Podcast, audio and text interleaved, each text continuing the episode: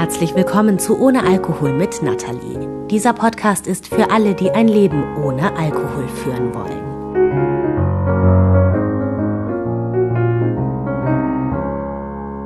Ich spreche heute mit dem Yogalehrer und Persönlichkeitstrainer Valentin Alex und zwar darüber, warum sich Yoga ganz besonders gut eignet, um vom Alkohol loszukommen.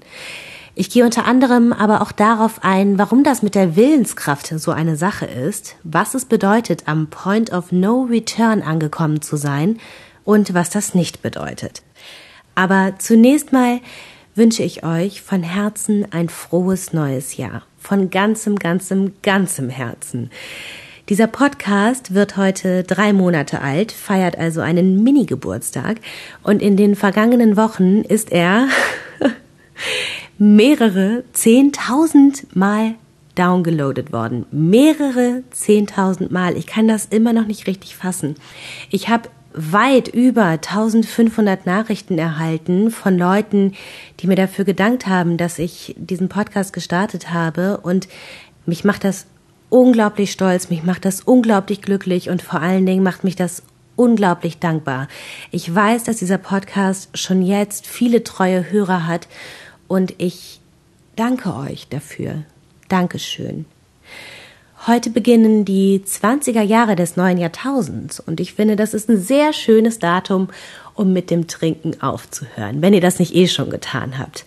Valentin hat auch zu Jahresbeginn aufgehört. Heute auf den Tag genau vor 14 Jahren. Bei mir war das ein klassisches Neujahrsvorhaben nachdem ich eine Weile gemerkt habe, dass da was schief läuft in meinem Leben. Einiges lief schief in seinem Leben. Valentin arbeitet zu der Zeit als Theaterschauspieler. Theater, diese Welt voller Leidenschaft und Grenzenlosigkeit, in der Alkohol ganz selbstverständlich fließt. Dann ist das der Klassiker auch bei Schauspielern, dass du deine Vorstellung hast, dann äh, musst du irgendwie runterkommen nach der Vorstellung und dieses Runterkommen erleichtert halt der Alkohol unglaublich. Ja?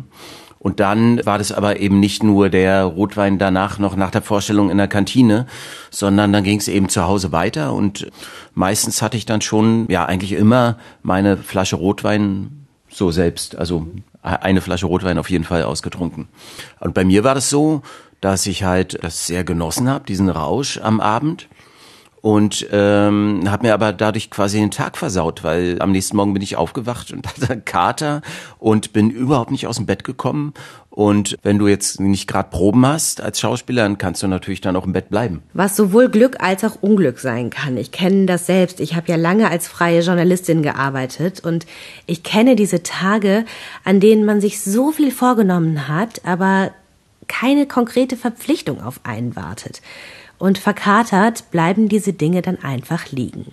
Es vergeht ja schon eine halbe Ewigkeit, bis man überhaupt mal aufsteht.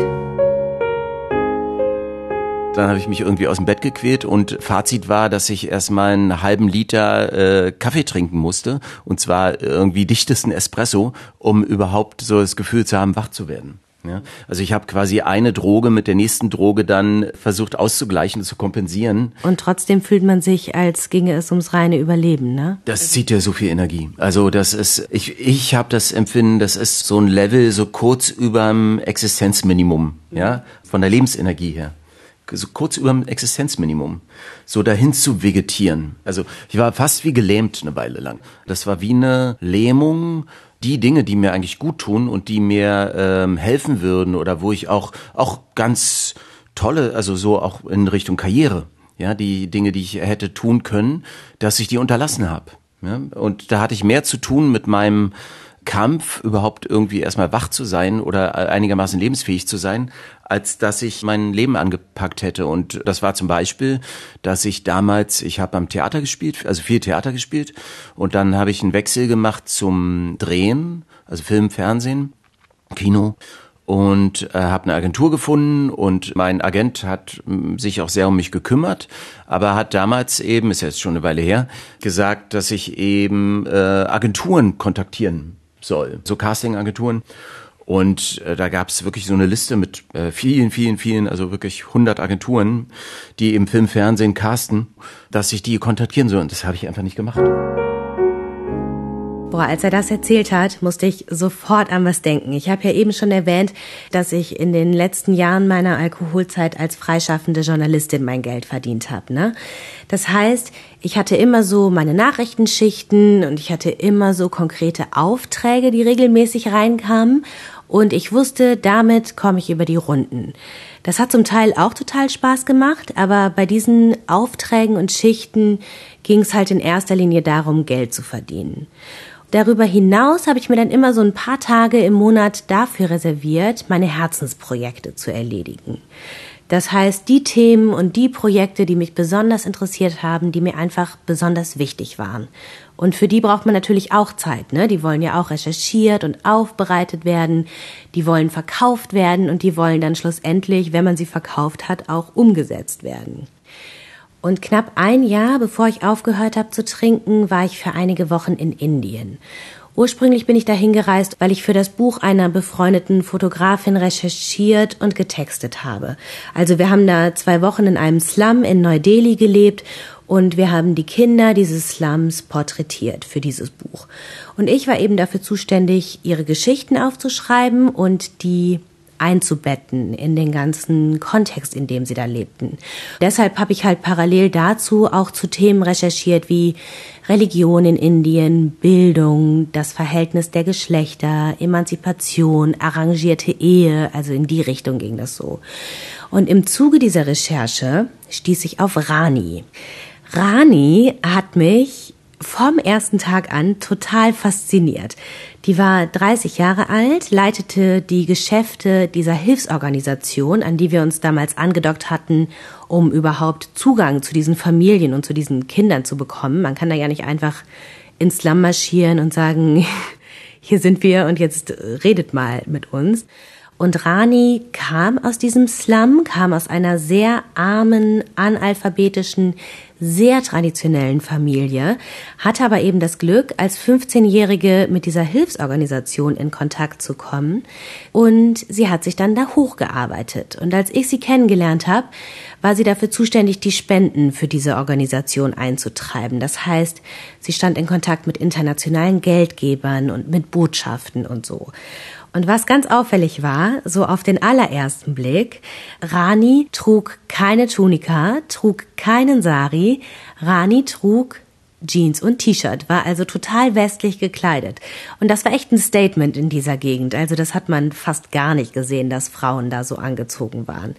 Und es war für Rani Ausdruck ihrer Emanzipation. Sie hat ihr eigenes Geld verdient, sie plante zu studieren, sie stand eben in Kontakt mit diesen ganzen internationalen Geldgebern. Diese westliche Kleidung passte einfach besser zu ihrem Denken, ihrem Empfinden zufolge. Aber je näher ich Rani kennenlernte, desto deutlicher wurde auch, welche Risse ihre Emanzipation in manchen Bereichen so hinterlassen hat. Und das beste Beispiel dafür war, dass Rani mit einem Hindu verheiratet war. Also sie war selbst Hindu und mit einem Hindu verheiratet. Und diese Ehe war eine arrangierte Ehe. Das heißt, ihre Eltern haben diesen Mann für sie ausgesucht. Der entstammte genau dem Umfeld, in dem sie groß geworden ist. Das heißt, er entstammte dem Umfeld, von dem sie sich durch diese ganze Arbeit in der Hilfsorganisation eigentlich schon so entfernt hatte. Und in dieser Ehe prallten diese beiden Mentalitäten nur so aufeinander. Er dachte total traditionell, sie dachte fortschrittlich. Heißt also, er wollte endlich Kinder. Ich meine, sie war schon 30. Das ist in diesem Umfeld mega spät, um Kinder zu kriegen. Da hat man normalerweise schon ein paar. Sie wollte aber noch keine Kinder. Sie wollte die Welt entdecken. Er wollte, dass sie Tunika und Sari trägt, dass sie das trägt, was man als Frau da nun mal trägt. Sie wollte das aber nicht. Sie wollte ihre Jeans und ihre T-Shirts tragen. Und sie hat mir damals wortwörtlich gesagt, er ist ein guter Mann, aber oft versteht er mich einfach nicht. Dann stellte sich heraus, dass es nicht nur darum ging, dass die beiden so unterschiedlich denken und fühlen, sondern vor allem auch darum, dass Rani für diese arrangierte Ehe ihre große Liebe geopfert hat. Sie hatte nämlich eigentlich schon einen Mann für sich gefunden, mit dem sie auch vor der Ehe jahrelang zusammen war, heimlich zusammen war. Es war ihre große Liebe, aber dieser Mann war Moslem. und kam dementsprechend für die Familie nicht in Frage. Jetzt ist es so, Indien rühmt sich ja mit dem Leitsatz Einheit in Vielfalt und dahinter verbirgt sich die religiöse Toleranz, die religiöse Vielfalt, die in diesem Land herrscht. Die hat allerdings Grenzen. Also mittlerweile ja eh, weil der hinduistische Nationalismus immer stärker um sich greift. Aber er hatte auch schon Grenzen, als ich da war. Denn religiöse Toleranz kam auch damals schon spätestens an ihre Grenzen, wenn es ums Heiraten ging. Interreligiöse Ehen sind nach wie vor eine Seltenheit und vor allem in Slums wie denen, aus dem Rani kommt. Und deshalb drängte Ranis Mutter sie eben dazu, diese Beziehung zu ihrer großen Liebe radikal zu beenden und diese Ehe mit dem hinduistischen Mann einzugehen. Also die Ehe, die ihre Familie da für sie arrangiert hat. Und Rani tat das. Als Rani und ich uns darüber unterhalten haben, meinte sie, dass sie das aus Pflichtgefühl getan hat gegenüber ihrer Mutter. Und sie meinte noch zu mir, dass diese Ehe, die sie führt, falsch ist und dass man, um so eine Ehe einzugehen, seine Gefühle töten muss. Und dass man das nicht muss, wenn man aus Liebe heiratet. Boah, allein wenn ich das jetzt erzähle, merke ich, wie großartig diese Geschichte ist, wie viel da drin steckt und wie dringend man sie hätte abdrucken müssen. Aber ich habe sie nie geschrieben. Ich hatte alles. Ich hatte tolle Zitate, ich hatte Fotos und ich hatte sie sogar schon verkauft an ein großes Magazin. Ich hätte mich nur noch hinsetzen und sie schreiben müssen. Aber ich tat das nicht. Ich habe diese Mega-Geschichte nicht aufgeschrieben, weil ich genau wie Valentin das mit seinen Agenturen beschreibt, wie gelähmt war. Und es kommt wahrscheinlich nicht von ungefähr, dass mir in dem Moment ausgerechnet dieses Indien-Beispiel eingefallen ist, denn das Thema, über das Valentin und ich geredet haben, hat seinen Ursprung ebenfalls im Norden Indiens. Yoga. Noch so ein geiles Thema. Yoga ist eine jahrtausendealte philosophische Lehre, die bekanntermaßen einen Siegeszug über die gesamte Welt angetreten hat. Und das nicht ohne Grund um es mal so auf den Kern zu bringen, das Besondere an Yoga, also an dieser Lehre, ist, dass sie so ganzheitlich ist. Yoga umfasst immer Körper, Geist und Seele und hat zum Ziel, diese drei Komponenten zu vereinen. Das ist der Kern von Yoga und das ist auch der Kern, der allen Yoga-Stilen, die es so gibt, zugrunde liegt. Und es gibt mittlerweile über 100 Yoga-Stile. Valentin hat unzählige davon ausprobiert, zu der Zeit, als er noch an Theatern gespielt hat. Und mich hat nie ein Yoga-Stil richtig gefesselt oder äh, so in seinen Bann gezogen, dass ich dachte, wow, das brauche ich, das brauche ich jetzt jeden Tag. Und ich habe dann wirklich erst 2004 war das Vinyasa Yoga kennengelernt. Es war auch ein sehr junger Yoga-Stil. Vinyasa Flow Yoga und das habe ich das erste Mal gemacht und dann habe ich gedacht, wow, was ist das denn geiles und habe dann Was ist das denn geiles? Kannst du es mal kurz erklären? Vinyasa Flow Yoga ist einfach ein Yoga Stil, der ist dynamisch fließend und du verbindest einfach den Atem mit mit der Bewegung und du, du bist nicht statisch, also du stehst nicht da oder sitzt nicht da und hältst ewig irgendwie eine Asana, das kann man auch zwischendurch mal machen, aber Vinyasa Flow ist vorwiegend so ein fließender Stil, wo du dich von einer Übung in die nächste hineinbewegst und so mit einem ganz intensiven Atem zusammen und dadurch hast du das Gefühl, du bist die ganze Zeit permanent so geschmeidig, kraftvoll in Bewegung und äh, das ist unglaublich befreiender, kraftvoller, öffnender Yoga-Stil. Ja, also für mich war das das Paradies. Für mich auch. Wobei ich zu denjenigen zähle, die mit Yoga angefangen haben, nachdem sie aufgehört haben zu trinken. Ich wäre vorher überhaupt nicht auf die Idee gekommen. Da muss man jetzt zu sagen, ich habe zu dem Zeitpunkt in München Schwabing gelebt und wenn man da durchläuft, dann hat man manchmal wirklich den Eindruck, dass so ein permanenter Instagram-Filter auf der Hornhaut liegt. Also das ist so krass. Alle schön, alle glücklich, alle wohlhabend, nach außen hin, ne? Wie gesagt, Instagram-Filter. Aber mir kam das damals echt so oft so vor. Und wenn ich dann noch die super gesunden, super schlanken Yoga-Frauen sah, in ihren coolen Leggings und mit ihrer Matte auf dem Rücken, Ey, ich konnte das nicht ertragen zu der Zeit. Ich fand das so schrecklich und in mir kam dann immer so diese Stimme hoch boah, Yoga, ey, ich brauche Action. Yoga ist einfach gar nichts für mich. Aber es hat ja immer einen Grund, ne? Wenn gewisse Bilder einen so triggern und so Stiche setzen und so heftige Reaktionen hervorrufen. Also wenn zum Beispiel die Eisbach-Surfer mit ihren Surfbrettern da durch die Stadt gelaufen sind, dann habe ich mir nicht gedacht, boah, das wäre gar nichts für mich. Dann habe ich mir gar nichts gedacht. Das ließ mich einfach total kalt. Die Yoga-Mädels ließen mich aber nicht kalt. Und als ich dann aufgehört habe zu trinken, sagte meine Freundin Gwendy, eine meiner allerbesten, ältesten Freundinnen und eins der wenigen Yoga-Mädels, das ich ertragen konnte, die sagte dann zu mir, hey, ich gehe heute Abend zum Yoga, lustigerweise übrigens auch Vinyasa, komm doch mit. Und ich hatte, wie gesagt, ein paar Wochen zuvor aufgehört zu trinken und ich war gerade eh dabei, alles komplett auf den Kopf zu stellen und dachte mir so, ey, jetzt mach das einfach, vielleicht bringt's dir ja was. Und ich werde diesen Tag nie vergessen. Als wir da rauskamen aus dem Studio und uns mit unserem Wasser in der Hand da an die Münchner Freiheit setzten, ich konnte nicht fassen, wie ich mich fühlte. Ich hatte so eine Ruhe in mir. Ich schwebte da wie auf Wolken Richtung Münchner Freiheit und ich war doch irgendwie total bei mir. Ich fühlte mich so total ausgeglichen und ich habe immer wieder so zu Gwendy gesagt, ey, was ist denn das bitte? Ich fühle mich so gut. Wie krass ist denn das? Was ist denn das? Und ich habe immer wieder so zu ihr rüber geguckt und sie hatte so ein Dauergrinsen auf den Lippen und meinte einfach immer wieder, das ist Yoga, Nati.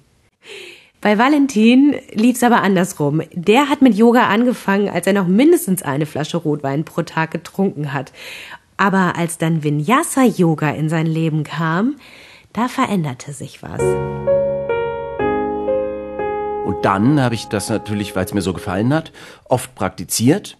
Auch gerade als Mann, ich finde es auch immer spannend als Mann, dass das eben auch du sehr kraftvoll ist, ja, dass du auch ins Schwitzen kommst, was dann auch Männern oft gefällt aber auch vielen Frauen natürlich.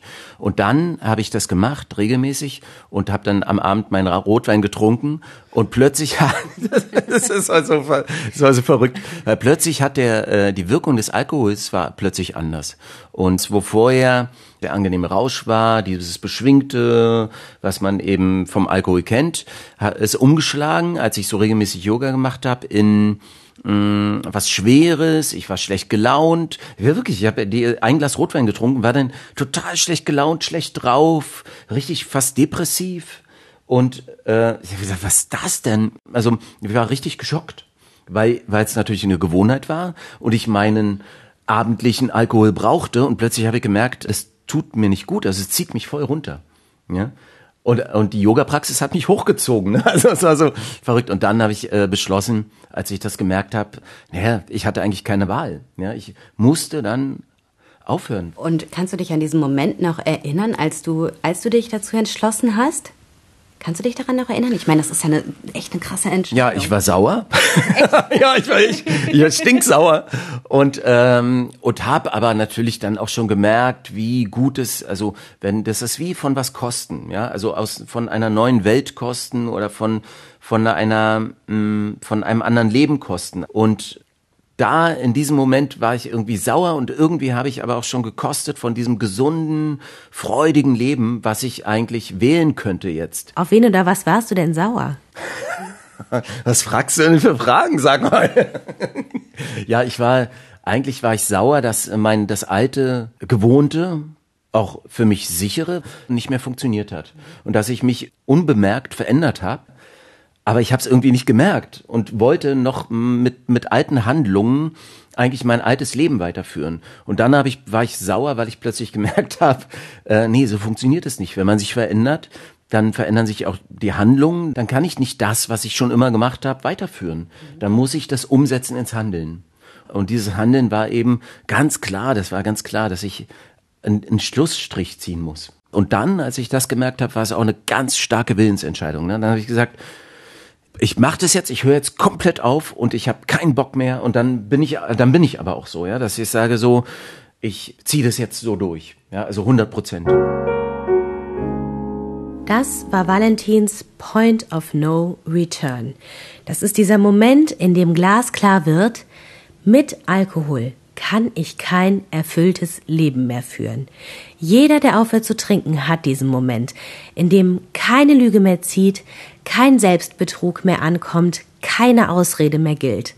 Das ist dieser Punkt, von dem an man bereit ist, seine Abstinenz an oberste Stelle zu stellen, an dem man endgültig aufhört, sich einzureden, dass es da irgendwie noch einen dritten Weg gibt zwischen Abstinenz und Sucht, dass man irgendwie nüchtern sein kann, ohne aufzuhören zu trinken. Der Point of No Return ist der Punkt, an dem wir alle Hintertürchen schließen, endgültig Verantwortung für uns übernehmen und einsehen, dass wir es nur rausschaffen, wenn wir alles auf den Kopf stellen. Unsere Einstellung, unsere Gewohnheiten, unser ganzes Denken. Der Point of No Return ist der Punkt, an dem wir bereit sind, unsere Komfortzone endgültig zu verlassen und uns selbst das Leben zu retten. Aber, und hier liegt ganz oft ganz viel Frust begründet, dieser Punkt ist nicht gleichzeitig der Punkt, an dem wir erkennen, dass wir abhängig sind und dass wir was ändern müssen. Das ist die Einsicht. Aber zwischen der Einsicht und dem Point of No Return kann noch sehr viel Zeit verstreichen. Ich habe gerade das Buch von Laura McCowan gelesen, We Are the Luckiest. Laura zählt zu dem Kreis an nüchternen Frauen in den USA, die mich in den letzten Monaten und Jahren total inspiriert haben. Ihr Buch erscheint jetzt am 7. Januar. Ich gehöre aber zu den Glücklichen, die es schon im Dezember lesen durften. Bei Laura lag zwischen der Einsicht, alkoholabhängig zu sein, und dem wirklich aller, aller, allerletzten Glas, also ihrem Point of No Return, ein Jahr. Die Einsicht kam am Morgen nach der Hochzeit ihres Bruders. Da wachte sie in einem Hotelzimmer auf, griff rüber zur anderen Seite des Bettes und bemerkte, Oh mein Gott, da liegt nicht meine vierjährige Tochter Alma, da liegt ein fremder Mann. Und dann realisierte sie, das ist gar nicht mein Hotelzimmer. Dann realisierte sie, oh mein Gott, ich habe meine vierjährige Tochter allein in unserem Hotelzimmer gelassen, um trinken zu können. Das sind so die Punkte, die sie in dem Buch erzählt. Ich habe jetzt letztens noch ein Podcast-Interview mit ihr gehört, wo sie noch ein bisschen mehr ins Detail geht. Und diese Folge verlinke ich hier auch. Sie realisiert also, oh mein Gott, ich bin nicht in unserem Hotelzimmer und als nächstes schaut sie auf ihr Handy und sieht zahlreiche Anrufe in Abwesenheit von ihrer Mutter, von ihrem Bruder, vom Hotel. Dann zieht sie sich an, zieht also dieses Kleid vom Vorabend an, weil sie ja nichts anderes zum Anziehen hat in diesem fremden Zimmer, geht zur Rezeption, um sich eine neue Karte ausstellen zu lassen, weil sie die alte natürlich verloren hat, betrunken wie sie war. Und da traf sie dann so wie sie aussah, jemanden aus ihrer Familie, der ihr sagte, Laura, Alma geht's gut, die ist bei deiner Mutter. Und es war so, dass die kleine Alma am frühen Morgen halt aufgewacht ist und das Hotelzimmer verlassen hat, weil ihre Mama nicht da war.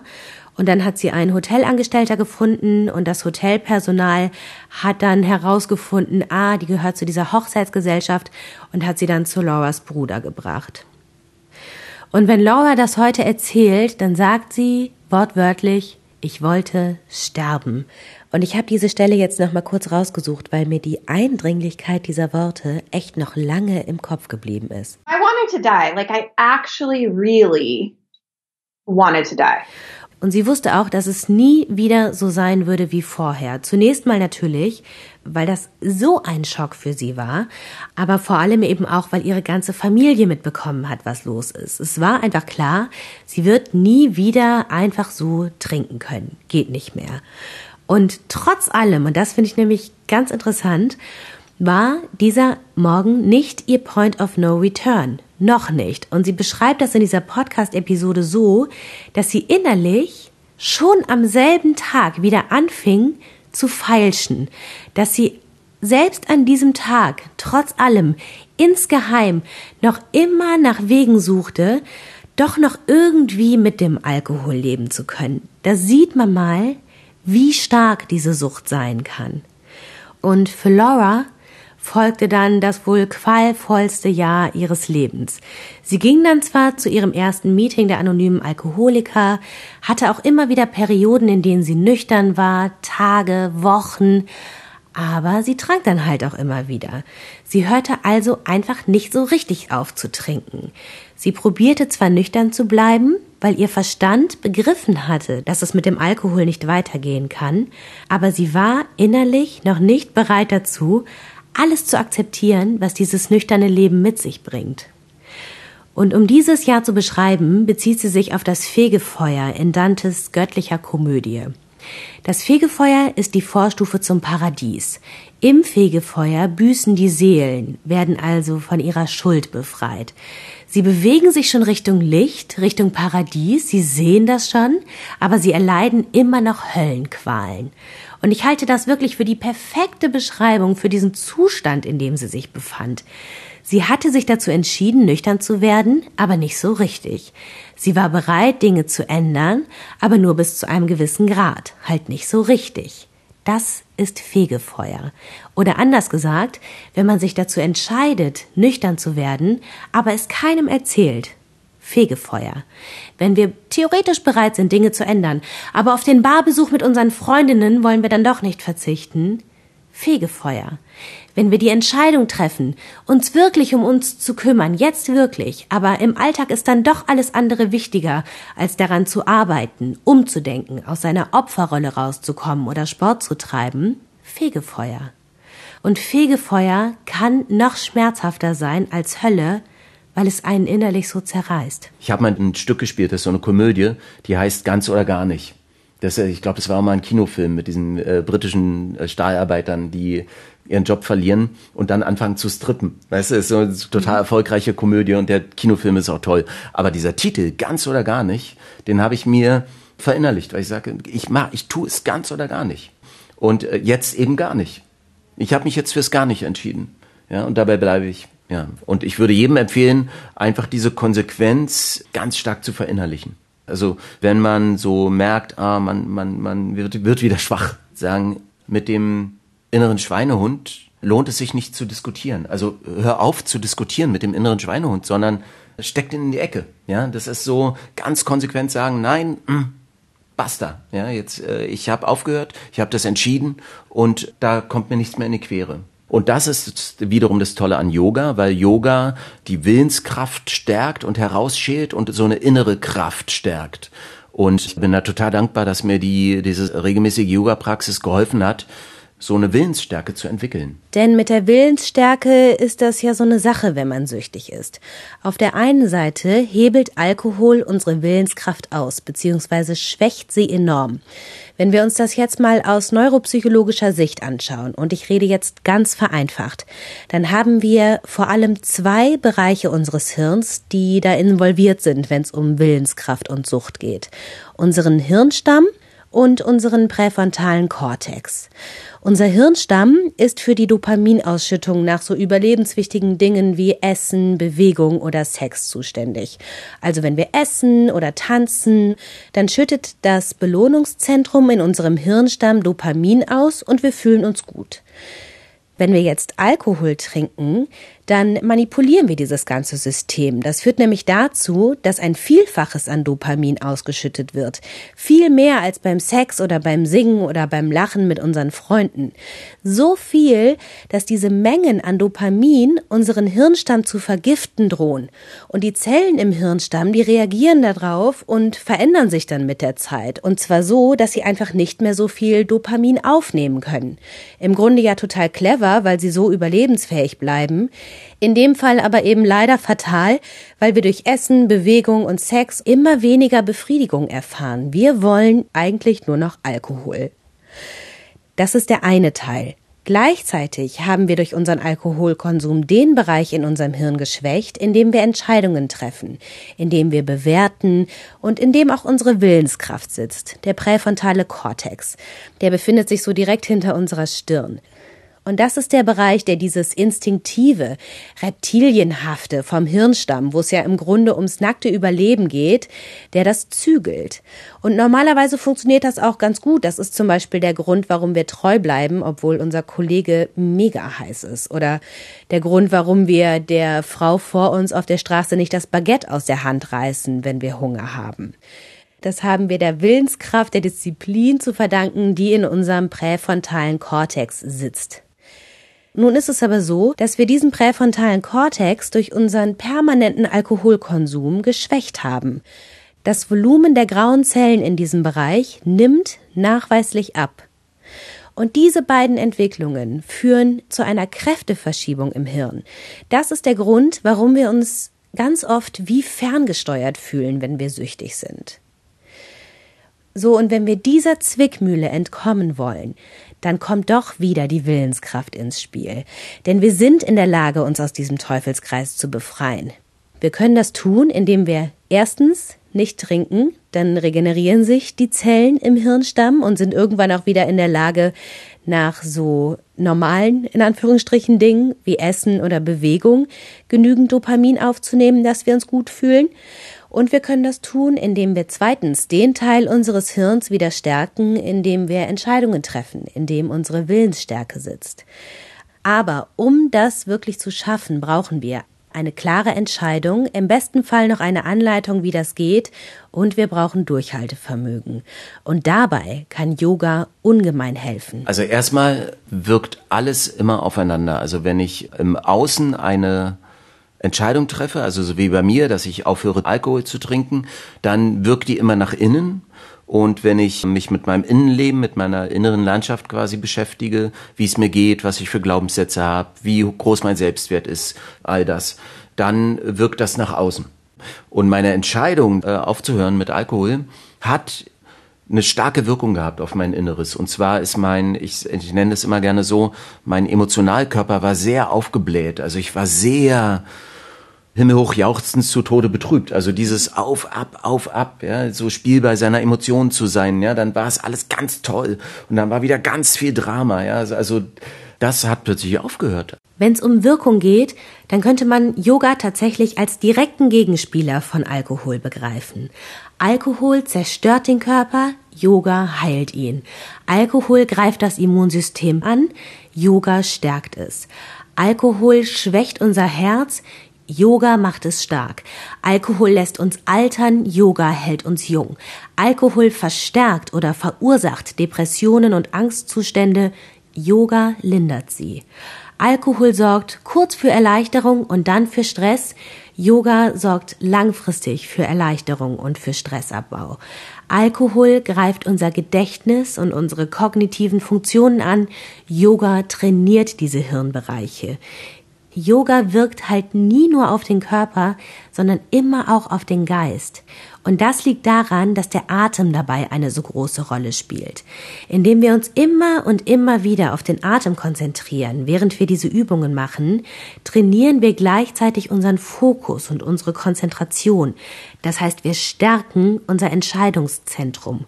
Der Atem verbindet also diese körperlichen Übungen mit Übungen für unseren Geist. Und das macht Yoga so wahnsinnig wirkmächtig. Und eigentlich, und das ist ganz interessant, ursprünglich gesehen, ist dieses Körperliche im Yoga nur Mittel zum Zweck. Ursprünglich ging es darum, den Körper durch die Asanas, also durch diese verschiedenen Posen, die wir mit unserem Körper einnehmen, zu kräftigen, damit er gestärkt ist für die Meditation, weil ein schwacher Körper einer langen Meditationspraxis einfach im Weg steht. Wer einen starken Körper hat, der kann auch lange sitzen und lange meditieren und das eigentliche Ziel im Yoga erreichen, nämlich Ausgeglichenheit, Balance, Ruhe, Frieden in seiner eigenen Haut finden. Und das wiederum hat dann bei Valentin etwas länger gedauert, weil ja, seine Entscheidung, keinen Alkohol mehr zu trinken, die stand felsenfest, die absolute Bereitschaft war da, er zog das durch konsequent aber dann tauchte ein ganz anderes Problem auf. Was dann passiert ist, war, dass ich plötzlich das Gefühl hatte, ich bin langweilig. Weißt du, weil wenn du so gewohnt bist an ein wildes emotionales Leben, ja, und an hohe Amplituden, dann hast du das Gefühl, ich bin langweilig.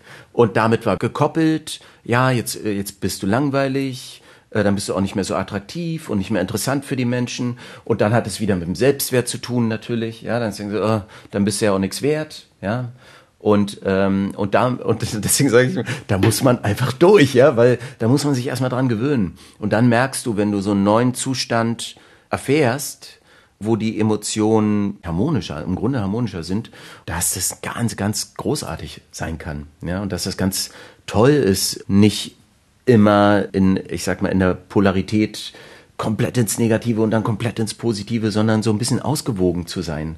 Das ist herrlich, ja, weil man dann viel mehr Lebensfreude hat in seinem leben und viel mehr so eine Zuversicht und so eine stille innere Freude auch. Ja, die muss gar nicht so, hey, wir machen jetzt Party, yeah, ja, so was auch viele dann eben brauchen. Viele können ja zum Beispiel auch Party gar nicht ohne Alkohol machen, ja. Und ich denke immer so, ich mache, ich mache ja Party ohne Alkohol, ja, und denk so, ich habe so einen Spaß und das ist so geil. Und wenn ich dann Leute sehe, die sich dann erstmal zusaufen müssen, um richtig Partystimmung zu haben, tut mir richtig leid, weil ich denke, ich kann es nüchtern, ja, und vor allem mit einem klaren Bewusstsein bin ich dann in Partystimmung. Ja? Also es funktioniert. Und am Anfang hat ihm da noch ein weiterer Gedanke geholfen. Das, was der Alkohol macht, ist ja was Selbstzerstörerisches. Und das habe ich halt damals gemerkt, wie sehr ich mich selbst zerstöre damit. Und irgendwann habe ich mich halt dann gefragt, ja, willst du so weitermachen? Wenn ich so weitergemacht hätte, jetzt nach all den Jahren, würde ich bestimmt jetzt anders aussehen und würde wahrscheinlich schon etliche Krankheiten haben oder würde Schmerzen haben und würde wahrscheinlich 15 Jahre älter aussehen. Ja? Und manchmal hilft es auch, gerade wenn man noch mittendrin steckt in so einem Prozess, ja, wenn man doch das Problem hat mit einer Droge, dass man sich fragt, wie sehe ich in fünf Jahren aus, wie sehe ich in zehn Jahren aus oder in 20 Jahren. Und manchmal, wenn man sich das wirklich mit seiner Fantasie vorstellt, wie die Zukunft dann aussieht, wenn man einfach so weitermacht, dann ist es manchmal so abschreckend, dass man so richtig einen Schreck, so einen Schreck bekommt, dass er sagt, ja, nee, das geht nicht, ja, ich muss aufhören einfach, ich muss es geht nicht, ich möchte so nicht aussehen in 20 Jahren. Vereinsamt, verwahrlost, beziehungslos, weil ich einfach dann nicht in der Lage bin, Beziehungen zu führen. Das wäre jetzt tatsächlich auch meine letzte abschließende Frage gewesen. Dein Ratschlag an alle, die jetzt merken, ich will damit aufhören, so ich halte das nicht mehr aus, ich will das nicht mehr. Das ist ja schon mal eine sehr gute Technik. Hast du noch eine? Körperlich bewegen. Ganz viel bewegen, dass man gar nicht ins Grübeln kommt und dass man gar nicht so viel drüber nachdenkt. Viel schwitzen, ja, also wirklich dich da zu überwinden und dann entsteht ein Körpergefühl und jemand, der in seinem Körper ist mit seinem Bewusstsein. Weil wir sitzen ja alle so oft im Kopf oben. Ja? Und wenn, sobald du im Kopf oben sitzt, bist du beherrscht von deinen Ängsten, von deinen Sorgen, von deinen Depressionen oder depressiven Zuständen, dann ist, geht es so schnell, dass man in so eine negative Abwärtsspirale kommt und negativ fühlt, negativ denkt. Und sobald man anfängt, sich viel zu bewegen und sich das einfach vornimmt, jeden Tag, jeden Tag mache ich irgendwas, egal was. Und ich stehe morgens auf und mache beim Yoga zum Beispiel einfach nur einen Sonnengruß, ja. Und abends gehe ich nochmal ins Fitnessstudio oder gehe nochmal joggen oder ich gehe mit dem Fahrrad zum See und gehe baden oder so. Und wenn du das regelmäßig machst, dann kannst du nicht anders als gesund zu werden. Und dann triffst du dann auch gesunde Entscheidungen und dadurch wird dieses Problem des Entzugs wird dann weniger und kleiner.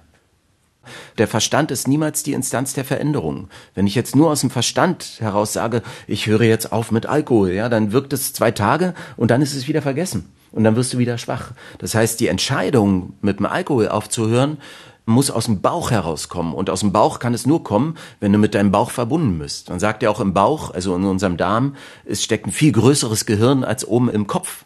Und da kommst du nur ran, wenn du etwas mit deinem Körper machst. Also bewegen, bewegen, bewegen, wie auch immer. Danke fürs Gespräch, lieber Valentin. Ja, sehr gerne. Hat mir Spaß gemacht. Wenn du Lust hast auf ein Yoga-Retreat mit Valentin oder auf eines seiner Persönlichkeitstrainings, dann findest du alle Infos unter yogateamberlin.de, verlinke ich auch in den Show Notes. So, und wenn du jetzt denkst, Heute ist ein guter Tag, um aufzuhören.